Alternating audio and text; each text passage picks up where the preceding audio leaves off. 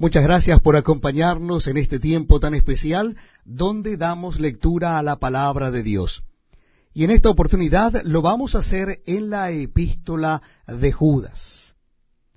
Epístola de Judas al final de la Biblia, casi, casi al final, porque luego sigue el último libro, que es el libro de Apocalipsis o Revelaciones, encontrarán ustedes la epístola de Judas.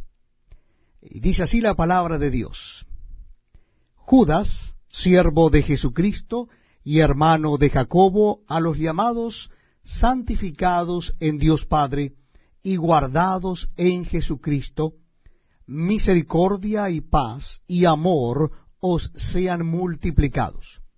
Amados, por la gran solicitud que tenía de escribiros acerca de nuestra común salvación, me ha sido necesario escribiros exhortándoos que contendáis ardientemente por la fe que ha sido una vez dada a los santos.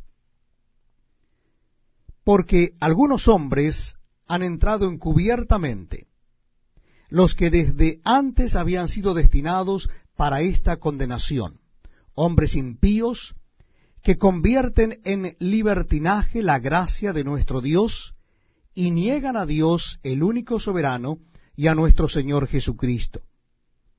Mas quiero recordaros, ya que una vez lo habéis sabido, que el Señor, habiendo salvado al pueblo sacándolo de Egipto, después destruyó a los que no creyeron, y a los ángeles que no guardaron su dignidad, sino que abandonaron su propia morada, los ha guardado bajo oscuridad en prisiones eternas para el juicio del gran día, como Sodoma y Gomorra y las ciudades vecinas, las cuales, de la misma manera que aquellos, habiendo fornicado e ido en pos de vicios contra naturaleza, fueron puestas por ejemplo, sufriendo el castigo del fuego eterno. No obstante, de la misma manera también estos soñadores mancillan la carne, rechazan la autoridad y blasfeman de las potestades superiores. Pero cuando el arcángel Miguel contendía con el diablo, disputando con él por el cuerpo de Moisés, no se atrevió a proferir juicio de maldición contra él, sino que dijo, el Señor te reprenda. Pero estos blasfeman de cuantas cosas no conocen y en las que por naturaleza conocen, se corrompen como animales irracionales. Ay de ellos, porque han seguido el camino de Caín y se lanzaron por lucro en el error de Balaam y perecieron en la contradicción de Coré. Estos son manchas en vuestros ágapes, que comiendo impúdicamente con vosotros, se apacientan a sí mismos, nubes sin agua, llevadas de acá para allá por los vientos, árboles otoñales sin fruto, dos veces muertos y desarraigados, fieras ondas del mar que espuman su propia vergüenza, estrellas errantes para las cuales está reservada eternamente la oscuridad de las tinieblas.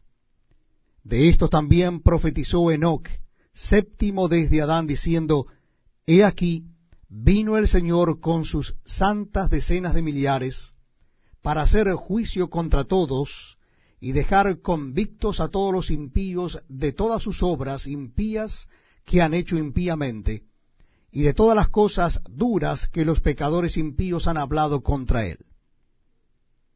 Estos son murmuradores, quereliosos, que andan según sus propios deseos cuya boca habla cosas infladas, adulando a las personas para sacar provecho.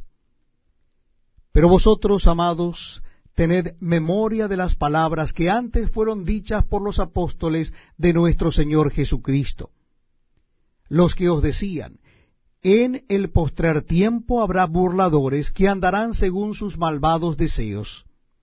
Estos son los que causan divisiones, los sensuales que no tienen al Espíritu. Pero vosotros, amados, edificándoos sobre vuestra santísima fe, orando en el Espíritu Santo, conservaos en el amor de Dios, esperando la misericordia de nuestro Señor Jesucristo para vida eterna.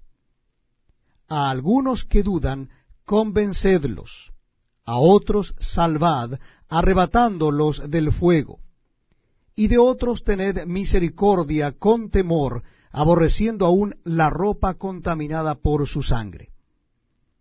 Y a aquel que es poderoso para guardaros sin caída y presentaros sin mancha delante de su gloria con gran alegría, al único y sabio Dios nuestro